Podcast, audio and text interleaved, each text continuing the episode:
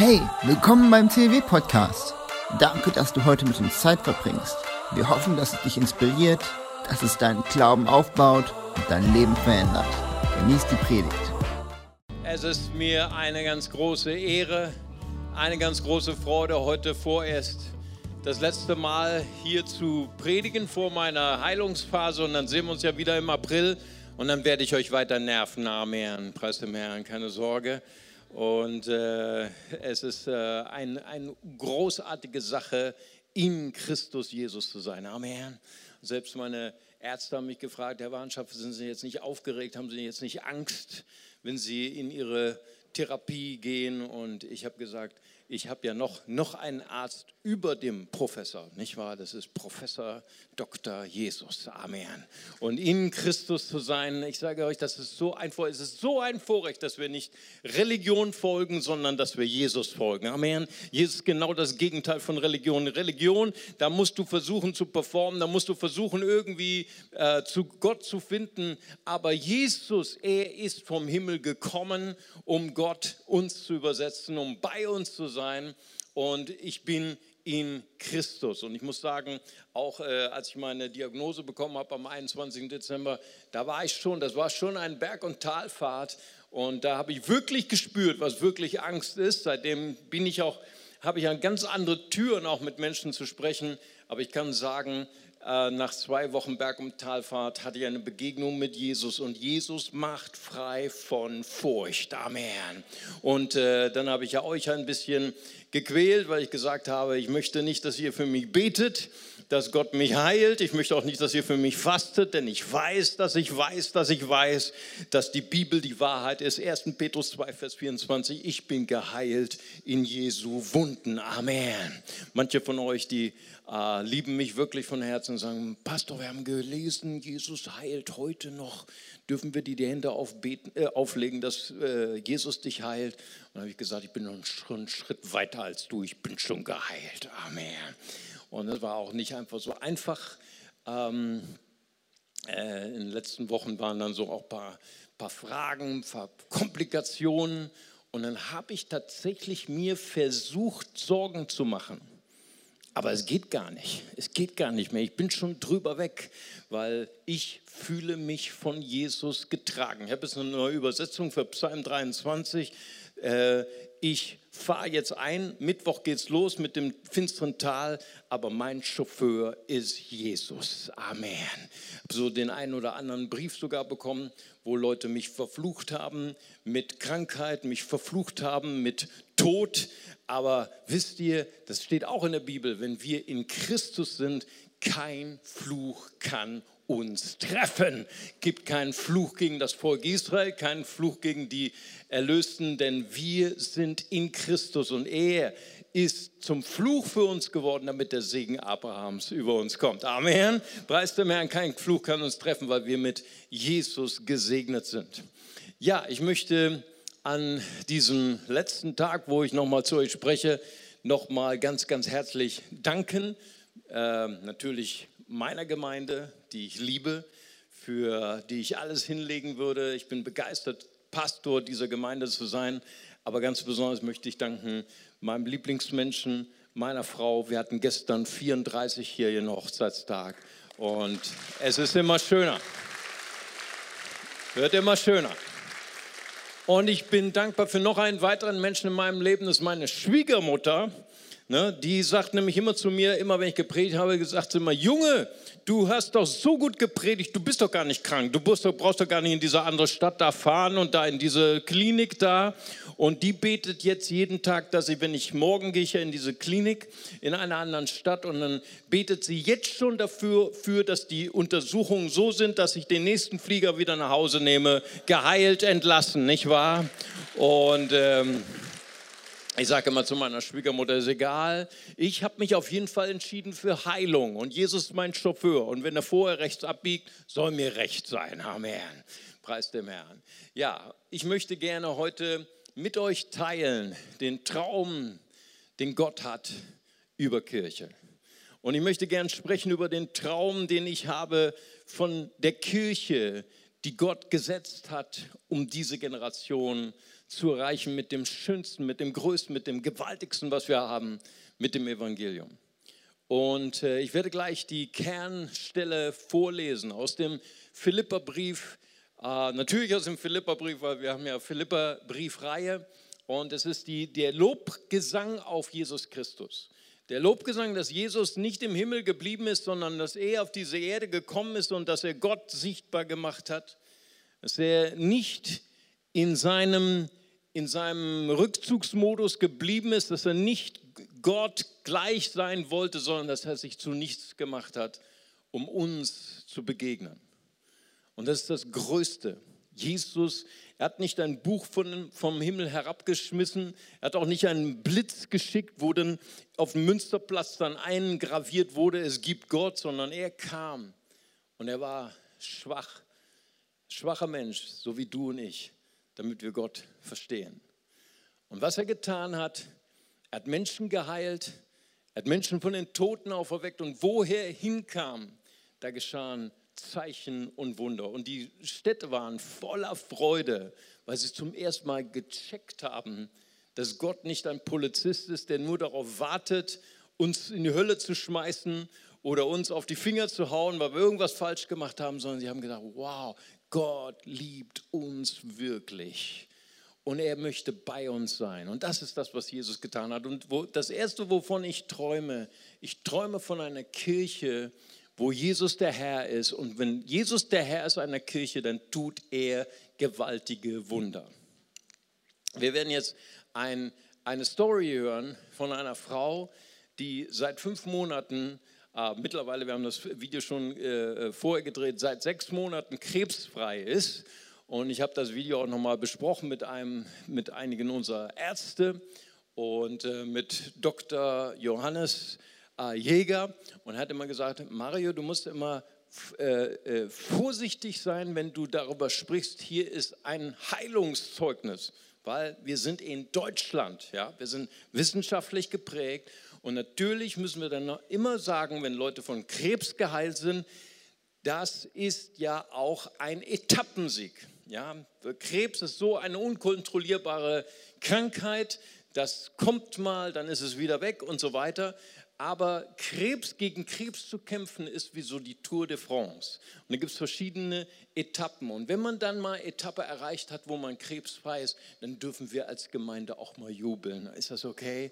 Und wo wir dann sagen, hey, wir haben dafür gebetet und jetzt dürfen wir auch mal feiern. Und deswegen lade ich euch ein, dass wir hören wir unsere erste Story von Angelika Kaiser. Ja, es ist mir eine ganz große Freude. Wir haben zu Gast Angelika. Angelika, du hast etwas ganz, ganz Schönes erlebt. Das würden wir gerne hören. Ich habe ähm, erlebt, dass ich von Krebs befreit wurde. Seit fünf Monaten habe ich äh, bestätigt von Ärzten, dass äh, keine, kein Krebs mehr vorhanden ist, dass nichts Wiederkehrendes aufgetreten ist, dass sich beruhigt hat und dass dieser Krebsprozess unterbrochen ist. Und was für eine Art Krebs hast du gehabt, Angelika? Schwarzen Hautkrebs. Der äh, begann zu metastasieren, das heißt, er befiel innere Organe. Und zuletzt hatte er die Lunge befallen mit vielen Metastasen und eine Gehirnmetastase hatte ich und ähm, ja, und Gott hat mich davon befreit. Und er hat sogar noch viel mehr getan. Er hat mir im Vorfeld schon vor einigen Jahren gesagt, du wirst nicht sterben, sondern leben und meine Werke verkünden. Das ist großartig und das hat er sicher gesagt, weil die Ärzte eine andere Prognose hatten? Das hat er gesagt, weil ich auch sterben wollte. Erzähl uns davon, was ist passiert? Äh, es war, es war passiert, dass ähm, ich eben diese Diagnose bekam, 2016 war das. Und dann hat mein Mann sich von mir getrennt nach 30 Ehejahren und dann wollte ich einfach nicht mehr weiterleben. Und ich dachte dann so bei mir, das ist jetzt der Ausgang, dass ich zum Herrn gehen kann und da muss ich nicht mehr weiter leiden. Und, äh, und dann bekam ich halt diese, diese Bibelstelle bei der Bibellese, die mich so ins Herz getroffen hat auch. Äh, du wirst nicht sterben, sondern leben und meine Werke verkünden. Das ist so stark, was du erlebt hast. Nun wird ja auch immer den manchen Christen vorgeworfen, ihr Christen, ihr verwechselt Gott mit einem Automaten. Oben wirft man das Gebet hinein unten kommt die Erhörung raus. Wie war das denn bei dir? War das immer so voller Glauben oder konntest du immer beten oder gab es auch Phasen, wo du alle Hoffnung verloren hast? Phasen, wo ich alle Hoffnung verloren hatte, gab es eigentlich nicht. Ich habe mich mit allem, was mir zu Gebote stand, einfach an Jesus festgehalten, wie festgebissen. Und, äh, und ich habe einfach meine ganze Verzweiflung auch ähm, ihm gegeben und habe gesagt, mach du, wie du meinst, du weißt schon, wie es richtig ist. Wahrscheinlich ist mein Wunsch zu sterben falsch und ähm, mach du, wie es richtig ist und ich vertraue dir. Ich kann sowieso nichts an der Situation ändern. Äh, mach du etwas aus meinem Leben, vor allen Dingen auch Mach etwas aus dieser Krankheit zu deiner Ehre. Das war wirklich mein Wunsch. Angelika, das war so fantastisch, was du mit uns geteilt hast. Das war ja auch sehr persönlich. Wir danken dir von Herzen. Das ist so kostbar. Und vor allen Dingen feiern wir das, was Jesus in deinem Leben getan hat. Und wir möchten auch äh, euch nochmal ganz stark ermutigen, wenn ihr gerade jetzt auch in einer Phase seid der Krankheit oder auch so ein, eine schwierige Phase durchgeht, wo ihr nicht beten könnt oder wo ihr auch vielleicht euren Glauben aufgegeben habt, dann möchten wir euch nochmal ermutigen mit Hebräer 12, Vers 2. Und dort heißt es, dass er uns nicht nur die Heilung schenkt, sondern er schenkt uns auch den Glauben, denn er ist der Anfänger und Vollender deines Glaubens. Wir segnen dich und wir wünschen dir die Kraft und die Heilung, die durch den wunderbaren Namen Jesus geschieht. Angelika, wir danken dir von ganzem Herzen. Gerne. Wow. Angelika, du bist irgendwo hier. Ich habe dich eben schon begrüßt und äh, da ist sie ganz, ganz herzlich willkommen. Und sie sagte schon, ja komm, steh noch mal auf, die Leute applaudieren dir. Danke, dass du dein Herz mit uns geteilt hast ich habe sie eben begrüßt und dann sagte sie, äh, Mario, das ist ganz, was ganz komisches passiert. Ich bin zum, zum Gottesdienst gekommen und die Leute haben aus dem Auto heraus gehupt und gewinkt. Hallo, ich habe dein Video gesehen und äh, jetzt bist du berühmt geworden. Amen, preis dem Herrn. Aber wir, das ist so eine starke Message, weißt du, zu, zu wissen, Jesus, er schenkt nicht nur die Heilung, er schenkt uns auch den Glauben. Das ist das Gegenteil von Religion. Das ist großartig. Vielen, vielen Dank. Wir hatten heute Morgen einen sehr emotionalen Gottesdienst. Äh, bei uns war George Bayer. Und äh, viele von euch haben für ihn gebetet, haben für ihn gefastet, waren in der Gebetskette dabei. Und er ist ja letzte Woche, warte mal, was haben wir ja? Letzte Woche Mittwoch ist er nach München eingeliefert worden und soll eine ganz, ganz schwierige OP haben. Er hatte einen G3-Krebs, ein G3-Krebs, ein ganz stark streuender Krebs.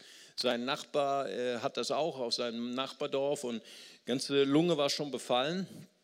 Und so äh, ist er dort hineingegangen mit der Erwartung, dass er drei Monate bleiben muss, weil er nach der OP dann auch eine Chemotherapie äh, über sich ergehen lassen sollte.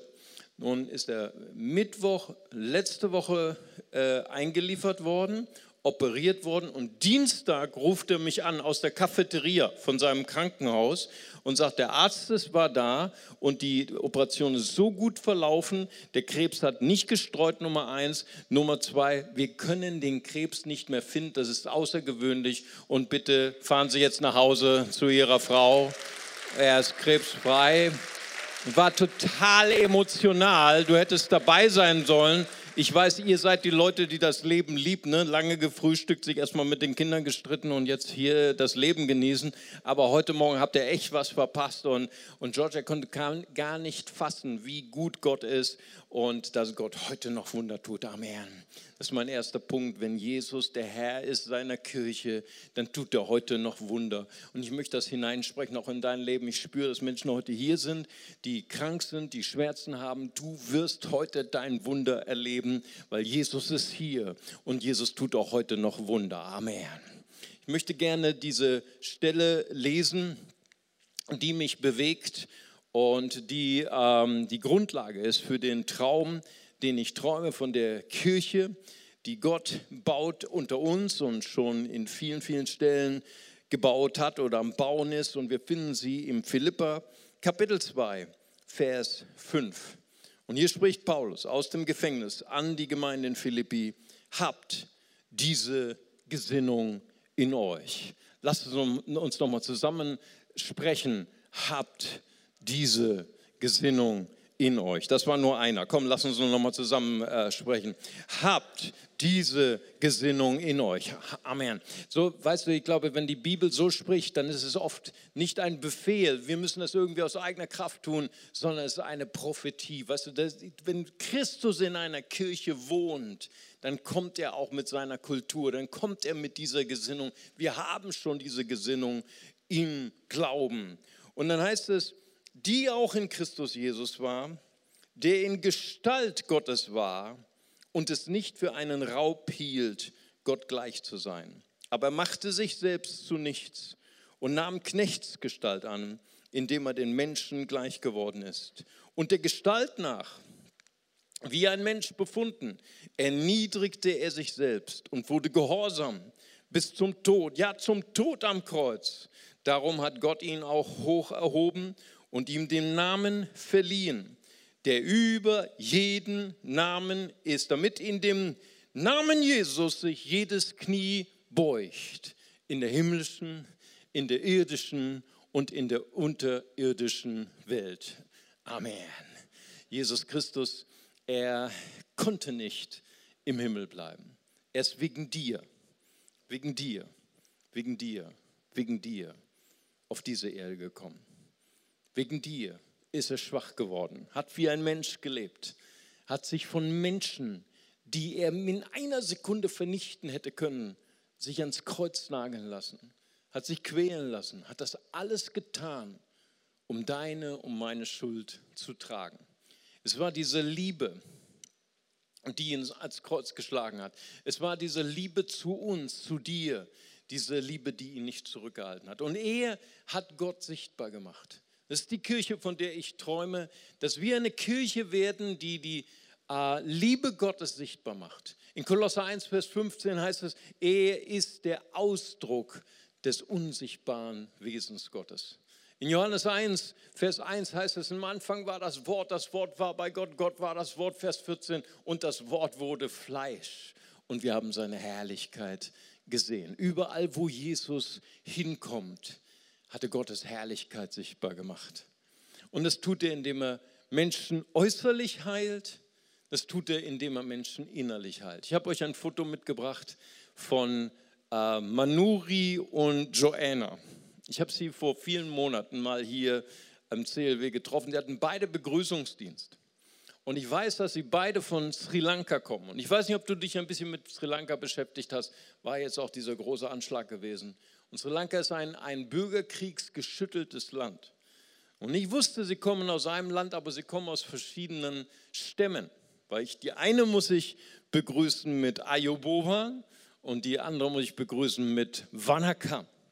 Und deswegen weiß ich, die eine ist eine aus dem Stamm der Singalesen und die andere aus dem Stamm der Tamilen. Und Singalesen und Tamilen haben einen 30-jährigen Bürgerkrieg hinter sich in Sri Lanka und hassen sich bis auf den Tod.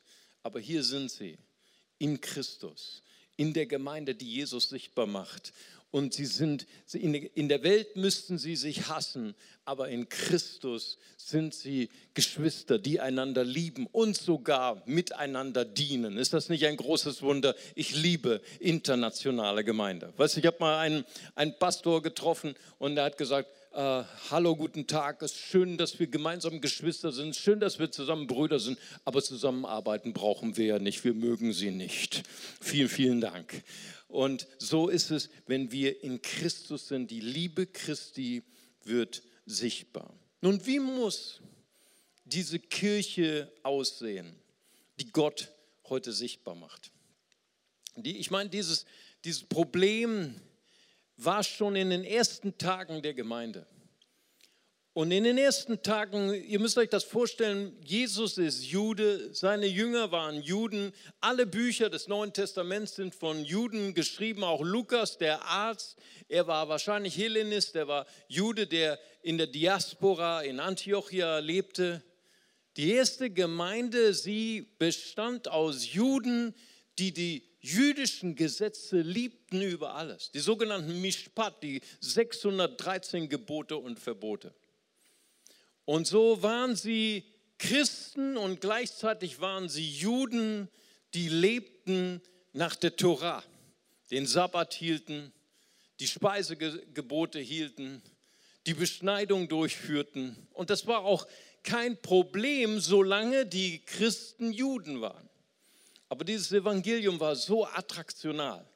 Es war so begeisternd. Jesus Christus, er kam mit dieser Vergebung, mit diesem neuen Leben, was, was einfach attraktional war für alle Menschen. So war, kam der Hauptmann von Kapernaum, ein Nichtjude, und er kam durch übernatürliche Fügung, kam er in Kontakt mit Petrus und Petrus mochte keine Nichtjuden. Petrus mochte keine Ausländer. Er konnte sich nicht vorstellen, dass Gott Ausländer liebt. Aber irgendwie, wie Gott immer so ist, er führte ihn zu diesem Ausländer, verkündigt ihm das Evangelium und er sieht, wie er nicht nur zum Glauben kommt, sondern gefüllt wird mit dem Heiligen Geist und das gleiche Pfingsterlebnis hat, wie er vor einigen Monaten erlebt hat.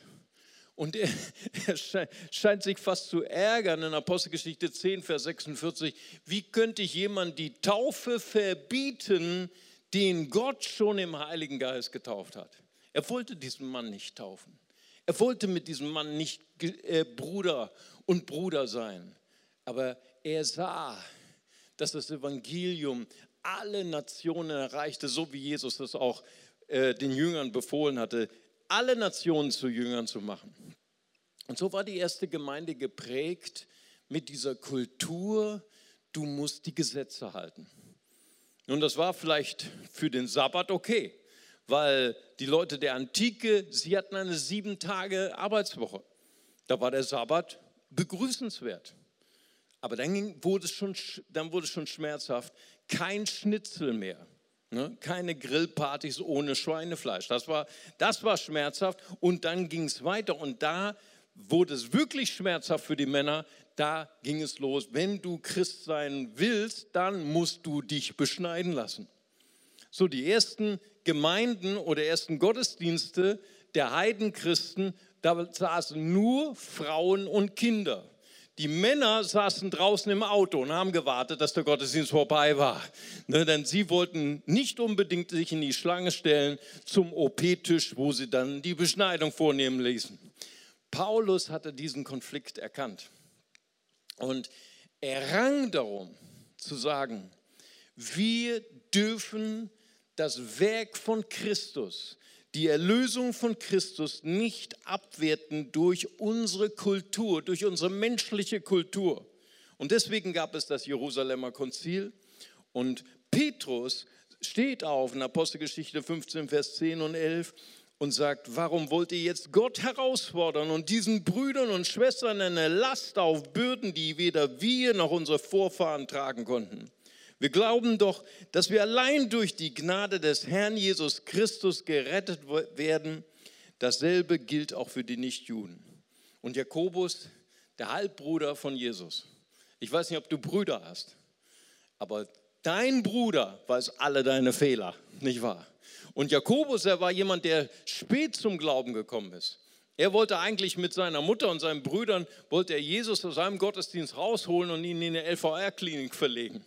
Ne, er ist sehr spät zum Glauben gekommen. Aber wenn du als Bruder deinen Bruder sterben siehst am Kreuz und danach auferstehen siehst, dann hast du wirklich eine Transformation in deinem Leben. Und Jakobus kam zum Glauben nach der Auferstehung Christi. Er war überzeugt, Jesus war nicht nur Mensch, sondern er war Gott ohne Fehler, absolut heilig. Und er ist auferstanden von den Toten und er war bereit, sein Leben zu opfern für dieses Evangelium. Und Jakobus sagt, obwohl er überzeugter Jude war, und deshalb bin ich der Überzeugung, dass wir den Nichtjuden, die sich zu Gott bekehren, das Leben nicht unnötig erschweren sollen. Wow, was für ein Leitsatz für die Gemeinde, von der ich träume. Eine Gemeinde, die so breit ist, dass wir Menschen willkommen heißen, die unsere Kultur nicht kennen. Wäre das nicht toll, eine Gemeinde zu haben, die sich nicht stört an unseren christlichen, kulturellen Liturgien. Du sagst vielleicht, ja, wir sind aber in einer freien Gemeinde, wir haben keine Liturgie, weit gefehlt. Ich hatte mal vor vielen, vielen Jahren, hatte ich mal einen Gottesdienst und ich kam von meinem Büro, alle saßen schon und ich ging äh, zu, zu meinem Platz und wollte predigen und der Gottesdienst hatte noch nicht angefangen. Und auf einmal äh, sehe ich dort eine Prostituierte. Woher wusste ich das? Sie war immer noch in ihrem Dress, ja, in ihrem Arbeitsdress. Knallharte Leder, Minirock, ja, äh, dann hatte sie äh, High Heels, dann eine Bluse ausgeschnitten bis zu ihrem Bauchnabel. Ne? Wir versuchen alle in eine andere Richtung zu schauen. Auf einmal, ich gehe zu meinem Platz, sie steht auf und sagt mit lauter Stimme, Hallo, hallo Pastor Mario. So, und ich schaue nicht auf diese Frau, sondern ich schaue auf die Augen meiner Geschwister. Weil diese, diese Augen, die gingen erst auf sie, haben sie gemustert, ne? Wo kommt die denn her? Die passt nicht in unsere Kultur. Und dann auf einmal alle Blicke auf mich. Ne? Und ich wollte so winken und sagen, ich kenne diese Frau nicht. naja, auf jeden Fall, wir hatten einen ganz normalen Gottesdienst. Und äh, äh, am Ende der Predigt kommt sie nach vorne mit Tränen in den Augen, hat ihr Leben Jesus gegeben. Und dann sage sag ich, ich kenne Sie gar nicht, woher kommen Sie denn? Ja, sagt sie, mein Psychologe hat mich zu Ihnen geschickt. Der kommt nicht mehr, der wird nicht mehr fertig mit mir. Und dann haben wir sie zur Seelsorge eingeladen. Natürlich habe ich das nicht alleine gemacht, sei weise, mit meinem auszubildenden Pastor. Sie kam wieder in ihre Arbeitskluft ne, mit, mit äh, äh, äh, Nerz und so weiter. Die Nachbarn haben große Augen gemacht und gesagt, wow, der Pastor hat aber netten Besuch, nicht wahr? Und dann kamen wir, haben wir erstmal Seelsorge gemacht, ein paar Dämonen ausgetrieben. Und dann zum Schluss hat sie gesagt, Pastor, ich folge ja jetzt Jesus muss ich eigentlich meinen Kleidungsstil auch ändern? Na gut, dann habe ich jetzt gedacht, wow, jetzt habe ich die, die Gelegenheit, christliche Kultur. Dann habe ich darüber nachgedacht, haben wir eine christliche Kultur? Dann habe ich zu ihr gesagt, weißt du, das nächste Mal, wenn du dich ankleidest vor deinem Spiegel, dann machst du das zusammen mit Jesus und sagst, Jesus, was würdest du mir raten, dass ich heute anziehen soll? Was findest du nett? Und dann kam sie am Sonntag toller, schicker Hosenanzug, weißes Hemd bis zum letzten Knopf zugeknöpft. Und ich konnte ihr endlich in die Augen schauen, ohne eine Etage so tief zu rutschen, nicht wahr? Preis dem Herrn. Ich träume von einer Kirche, die so breit ist, dass wir Menschen erreichen, die noch nie etwas von Jesus gehört haben, die noch nie etwas von Jesus und von seiner Gemeinde verstanden haben und die so tief ist, dass wir Menschen, die Jesus nachfolgen, hineinführen können in eine leidenschaftliche, in eine tiefe Beziehung mit Christus. Und Jesus, er wünscht sich eine Kirche, die Gott sichtbar macht, die Gott verstehbar macht. Und deswegen braucht er dich und mich als Zeugen. Nun, was ist ein Zeuge? Ein Zeuge ist jemand, der in einem Gerichtsprozess, der für einen Richter, für einen Staatsanwalt sehr, sehr wichtig ist. Weil du hast etwas erlebt, du hast etwas gesehen, vielleicht hast du einen Kriminalakt oder einen Unfall gesehen und auf einmal bist du sehr, sehr wertvoll für den Richter und für diesen Prozess. Jesus, er sucht Zeugen. Menschen, die nicht nur irgendwas wissen theologisch, sondern die etwas erlebt haben mit ihm. Und deswegen geht es uns oft so wie Hiob. Hiob Kapitel 42, Vers 5. Hiob sagt, am Ende seiner Krise, die er hatte, Er war ein sehr religiöser Mensch, er war sogar ohne Fehler. Und er sagt aber, ich hatte ein Problem, Gott. Ich hatte von dir immer nur vom Hörensagen vernommen. Aber jetzt hat mein Auge dich gesehen, hat etwas erlebt mit Gott. Oder wie Jesaja in Kapitel 6, Verse 1 bis 6, wo er sagt, in dem Jahr, in dem König Usia starb, das war ein Krisenjahr für Israel, es war ein Krisenjahr für Jesaja, aber in diesem Krisenjahr hat er den Herrn sitzen sehen auf hohen und erhabenen Thron und der Saum seines Gewandes erfüllte den Tempel. Er hat eine Begegnung mit dem lebendigen Gott. Und auf einmal, als er erkennt, dass Gott lebendig ist, erkennt er, wer er selbst ist.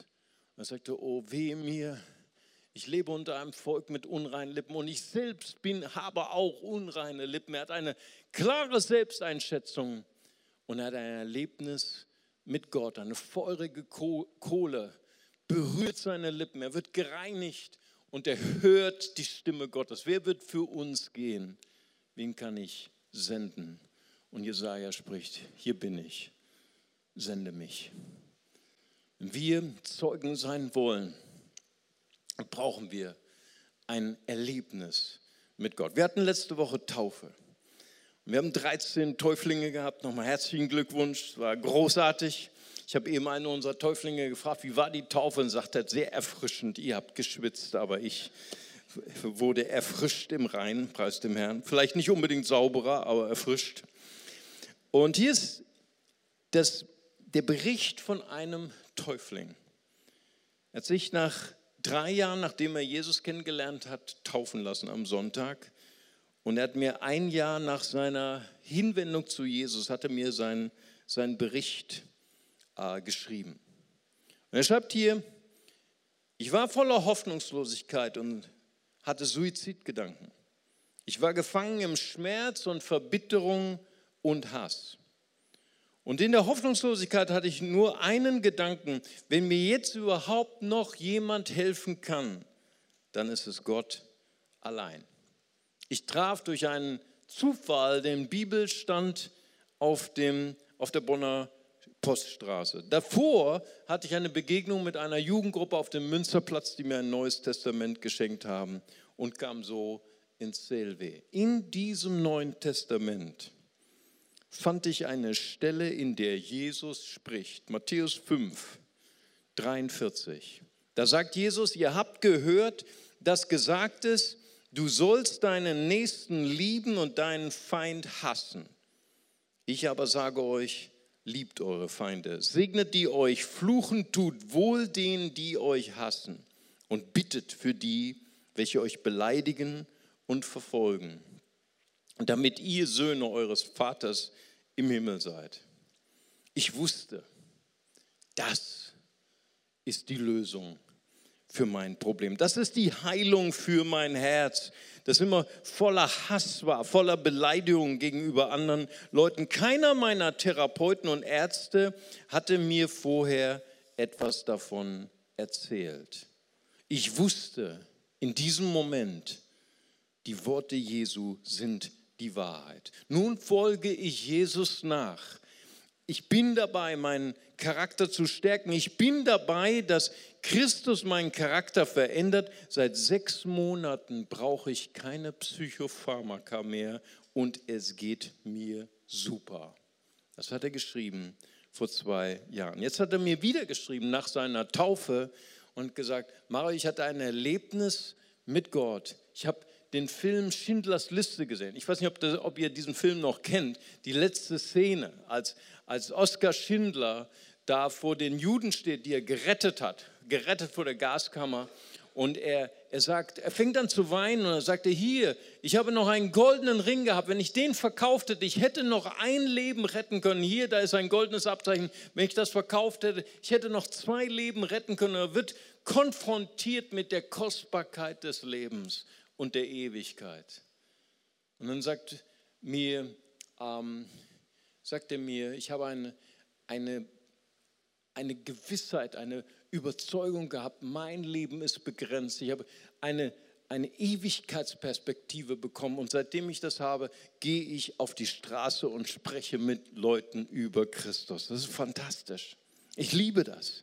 Ich finde das toll, dass, Menschen, dass es Menschen gibt im CLW, die sagen können, ah, wir haben einen Pastor Mario, der geht immer freitags auf die Straße und spricht mit Muslimen. Das ist toll. Wir haben eine Lebensmittelausgabe, die mit Menschen spricht über Jesus. Das ist cool. Wir sind eine evangelistische Gemeinde. Aber wie toll wäre es, wenn jeder von uns, der hier auf einem Stuhl sitzt, sagt, ich bin Kirche. Ich bin ein Evangelist. Ich bin der, mit dem Gott Geschichte schreibt. Ich möchte etwas wagen für Christus. Gott spricht verständlich, so auch wir. Wenn wir die vier evangelistischen Predigten der ähm, Apostel studieren in der Apostelgeschichte, dann sehen wir, dass sie so gesprochen haben, so dass ihre Kultur es verstehen konnte. Apostelgeschichte 2, die berühmte Pfingstpredigt, hat neun Bibelzitate. Petrus spricht zu den Juden, die in der Tora zu Hause sind. Eine weitere Predigt hält er vor Cornelius. Nicht eine Bibelstelle, sondern er berührt das Herz dieses Mannes der, und sagt, es gibt bei Gott kein Ansehen vor der Person. Paulus auf dem Areopag, Apostelgeschichte 17, und er benutzt sogar ein Dichterzitat von einem, einem heidnischen Dichter. Nicht, weil er Synkretist ist, sondern weil er mit ihrer Kultur connecten will, weil er Gott sichtbar machen möchte. Nun, auf unserer Taufe haben wir zwei Chinesinnen getauft. Die eine heißt Sun, Schwester Sun Tian Fan. Ich habe es richtig ausgesprochen. Und sie kommt aus China und sie kann nur Chinesisch und Englisch. Sie konnte kein Deutsch, das haben wir gemerkt beim Taufkurs. Nun, ich hätte sie niemals erreichen können weil sie lebt und bewegt sich in der chinesischen Community. Sie war Atheistin. Und äh, wir haben schon seit vielen Jahren eine chinesische Kleingruppe. Und Schwester Mann und Schwester Beatrice haben aus dieser chinesischen Gruppe eine chinesische Studentengruppe gegründet. Und die mussten sich letztens vorstellen, weil bei den Ältesten müssen sich jetzt neuerdings die neuen äh, Kleingruppenleiter vorstellen. Und Schwester Beatrice war da. Und dann äh, habe ich sie noch nie gesehen. Sie ist schon ein Jahr in der Gemeinde und ich kenne sie noch nicht mal mit Namen. Und äh, sie haben eine Kleingruppe gegründet für chinesische Studenten. Und die Ältesten haben gefragt, was macht ihr denn da? Was ist euer Programm? Wir essen Chinesisch. Wow. Hammer. Und die Hälfte unserer Teilnehmer sind chinesische Atheisten. Ist das nicht großartig? Ich meine, das ist eine missionale Gemeinde. Wir öffnen unsere Häuser und da ist eine Beatrice, da ist eine Schwester Mann und sogar eine Frau, die der Pastor noch nicht mal kennt und sagt, hey, ich bin die Gemeinde, ich bin die Kirche, ich bin Evangelist und ich erreiche die chinesischen Atheisten unserer Stadt durch chinesisches Essen. Gott spricht zu uns so, dass wir es verstehen. Amen. Großartig. Mein letzter Punkt ist, vielleicht sagst du, wow, das ist ein guter Traum, Pastor. Schön, dass du den träumst. Aber für mich ist dieser Traum zu groß. Jedes Mal, wenn ich von Jesus sprechen muss, kriege ich feuchte Hände oder bin ich so aufgeregt. Oder vielleicht kennst du mein Leben nicht. Ich bin ein gebrochener Mensch. Und du kennst nicht meine Fehler. Ich könnte niemals ein Zeuge sein. Und ich möchte dich daran erinnern, dass Gott es liebt, mit schwachen Menschen zu arbeiten. Gott liebt es, mit zerbrochenen Gefäßen seine Herrlichkeit zu offenbaren. Paulus offenbart dieses Geheimnis im 2. Korinther 12, Vers 9.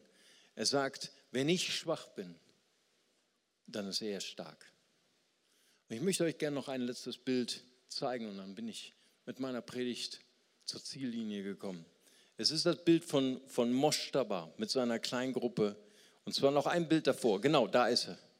Moshtaba haben wir getauft 2005. Hier, hier ist er. Moshtaba, steh doch mal ganz kurz auf. Wir wollen dich kurz begrüßen. Da ist er. Gib ihm mal einen Applaus. 2015 haben wir ihn getauft und voller Leidenschaft und ist mit uns sogar auf den Summer Ride gekommen. Kein Wort Deutsch gesprochen, aber er war unsere Schlüsselperson, als die ganzen Afghanen und Pakistanis kamen, weil die haben kein Deutsch gesprochen, kein Englisch gesprochen, aber Farsi. Und er, er hättet ihn sehen müssen, wie er persische Tänze gefeiert hat und getanzt hat ums Lagerfeuer herum und übers Feuer gesprungen ist. Hammer der Mann. Und dann kam dieser Tag, ich hatte dich angerufen, ich danke dir, dass ich deine Story erzählen darf. Und dann kam dieser Tag, dieser Brief vom Ausländeramt, ihre Familie wird abgeschoben. Dublin 2. Es war eines der, dunkelsten Zeiten in deinem Leben. Wir haben dich besucht, auch in der Klinik, und du warst mit dem Leben am Ende. Du warst mit Gott am Ende. Und es war eine Zeit, wo, wo er sich absolut schwach empfunden hat. Die persische Kleingruppe hat für dich gebetet. Wir haben für dich gebetet. Die Abschiebung wurde abgewendet. Er studiert jetzt sein Lieblingsstudium in der Rhein-Sieg-Fachhochschule. Das ist großartig. Und das ist hier, was wir auf dem Foto sehen, die Kleingruppe, die Gott dir anvertraut hat. Fünf Familien dort in Treusdorf und er ist der stolze Leiter davon und das ist großartig und er verkündigt das Evangelium und was macht ihr? Ihr esst zusammen, aber nicht chinesisch, sondern persisch. Amen. Gott segne dich dafür. Vielleicht sagst du, ich fühle mich zu schwach, um ein Zeuge zu sein. Ich möchte dich ermutigen. Gott liebt es, mit schwachen, mit gebrochenen Menschen zu arbeiten. Und ich möchte dich herausfordern zu sagen, ich möchte gern in meiner Schwachheit, möchte mich Gott zur Verfügung stellen. Ich möchte gern Kirche sein. Ich möchte gern der Evangelist sein. Ich möchte gern der sein, mit dem Gott Geschichte schreibt. Preis dem Herrn. Lass uns gemeinsam beten. Vater Gott, ich möchte dir danken, Herr, für all diese wertvollen Freunde und Freundinnen, die ich habe, Herr. Ich danke dir, Herr, dass du heute etwas Besonderes tun willst, denn du bist ein Gott, der Wunder tut. Ich preise dich. Und bevor ich gern beten möchte und euch segnen möchte, bevor ich auf Wiedersehen sage, möchte ich gerne das tun, was ich jeden Sonntag tue, wenn ich predigen darf. Ich möchte gerne noch einmal das Evangelium vorstellen. Ich glaube, dass Gott uns liebt von ganzem Herzen. Seine Liebe unterscheidet sich von der Liebe dieser Welt. In dieser Welt wirst du geliebt, weil du reich bist, weil du erfolgreich bist, weil du schön bist. Aber Gottes Liebe unterscheidet sich so vollkommen von der Liebe dieser Welt. Die Bibel sagt, dass Gott uns schon geliebt hat, als wir noch seine Feinde waren. Als wir absolut gleichgültig waren gegenüber Gott. Als wir vielleicht sogar Gott gehasst haben. Als wir waren in unseren Sünden, hat Gott uns geliebt.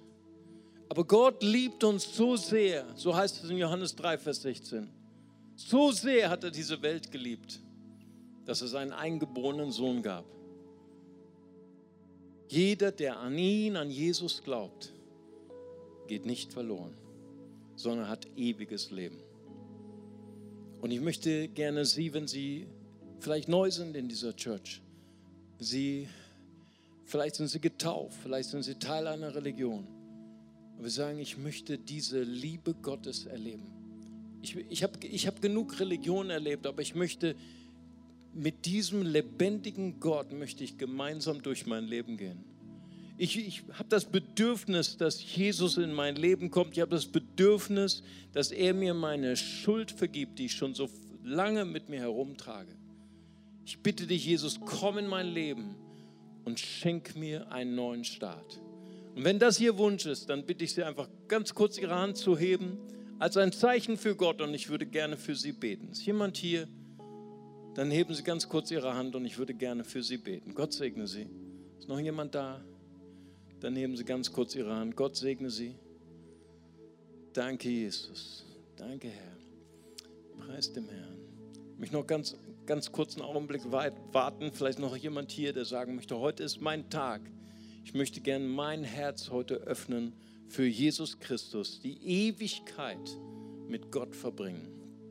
Dann lade ich Sie ein, ganz kurz Ihre Hand zu heben. Ich würde gerne auch für Sie beten.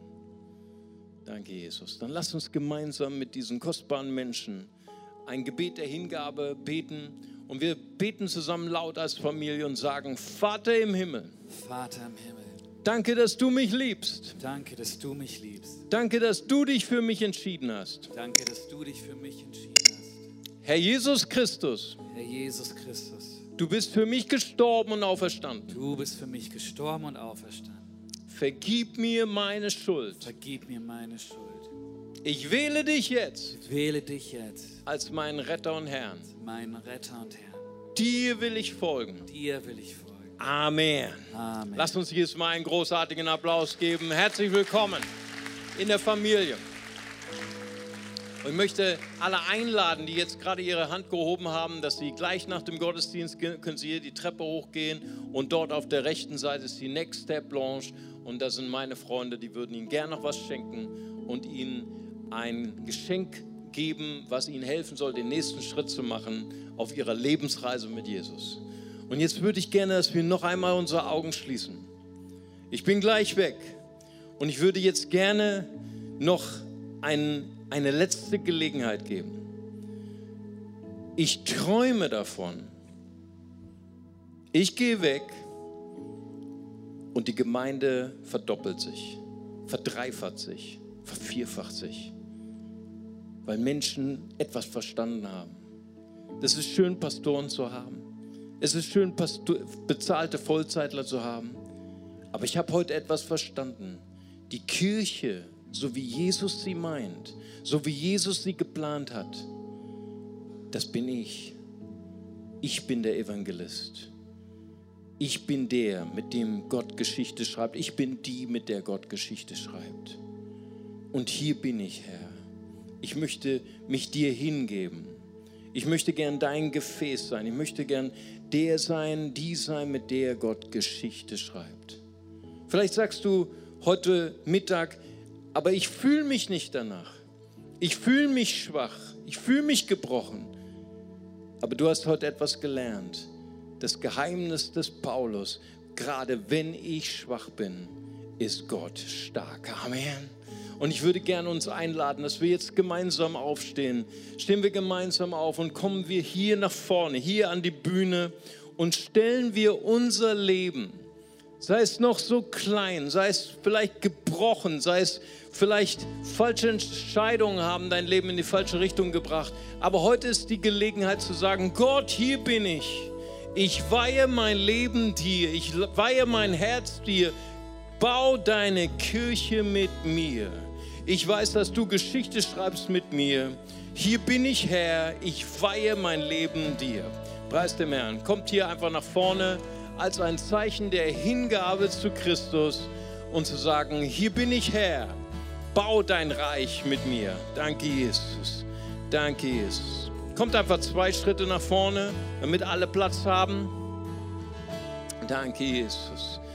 Lasst uns unsere Hände ausstrecken und lasst uns heute beten, dass die Kraft des Heiligen Geistes uns neu erfüllt. Halleluja, Jesus. Strecken wir unsere Hände aus zum Himmel.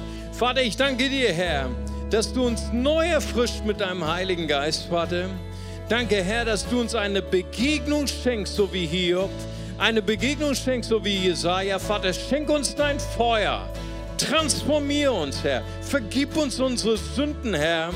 Und danke, dass du uns reinigst, Herr, und dass du uns machst zu deinen Gefäßen, deiner Herrlichkeit, dass deine Heilung, dass dein Evangelium durch uns fließt.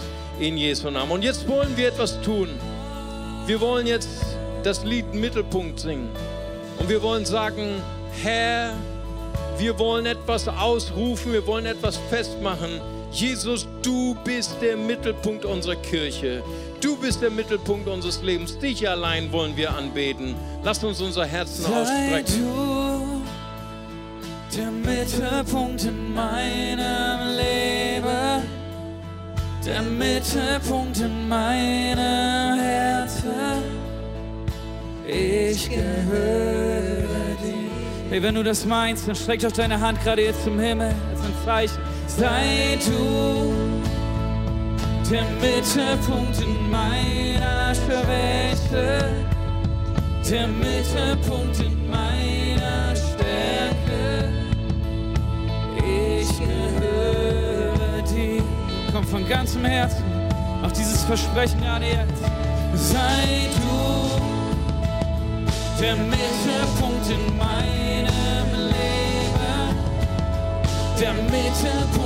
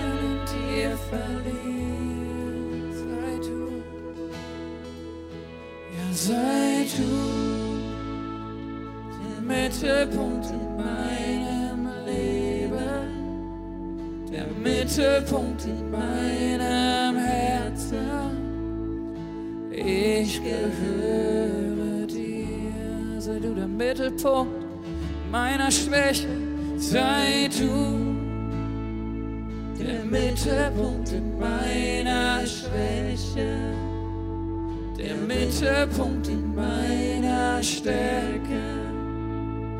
Ich gehöre dir. Vater, ich möchte dir danken, Herr, für einen gewaltigen Traum, den du mit uns teilst, Herr. So wie die erste Kirche, Herr. Sie war eigentlich nicht nur eine Kirche, sie war vor allen Dingen keine Bewegung, Herr. Und ich danke dir dafür, Herr, dass du uns eine Bewegung schenkst der Liebe Gottes des Evangeliums. Und ich bete, dass du Geschichte schreibst mit mir, mit schwachen Leuten, Leuten, die nicht bekannt sind, Vater. Und ich danke dir, Herr, dass wir unsere Herzen öffnen, Herr, für Menschen, die dich noch nicht kennen. Ich danke dir, Herr, dass im ganzen Stadtgebiet von Bonn und darüber hinaus werden die Häuser geöffnet, werden neue Kleingruppen entstehen. Ich prophezeie das in Jesu mächtigen Namen. Hier sind Menschen, vielleicht kannst du nicht predigen, vielleicht weißt du nicht, was die perfekte Theologie ist, aber du kannst kochen.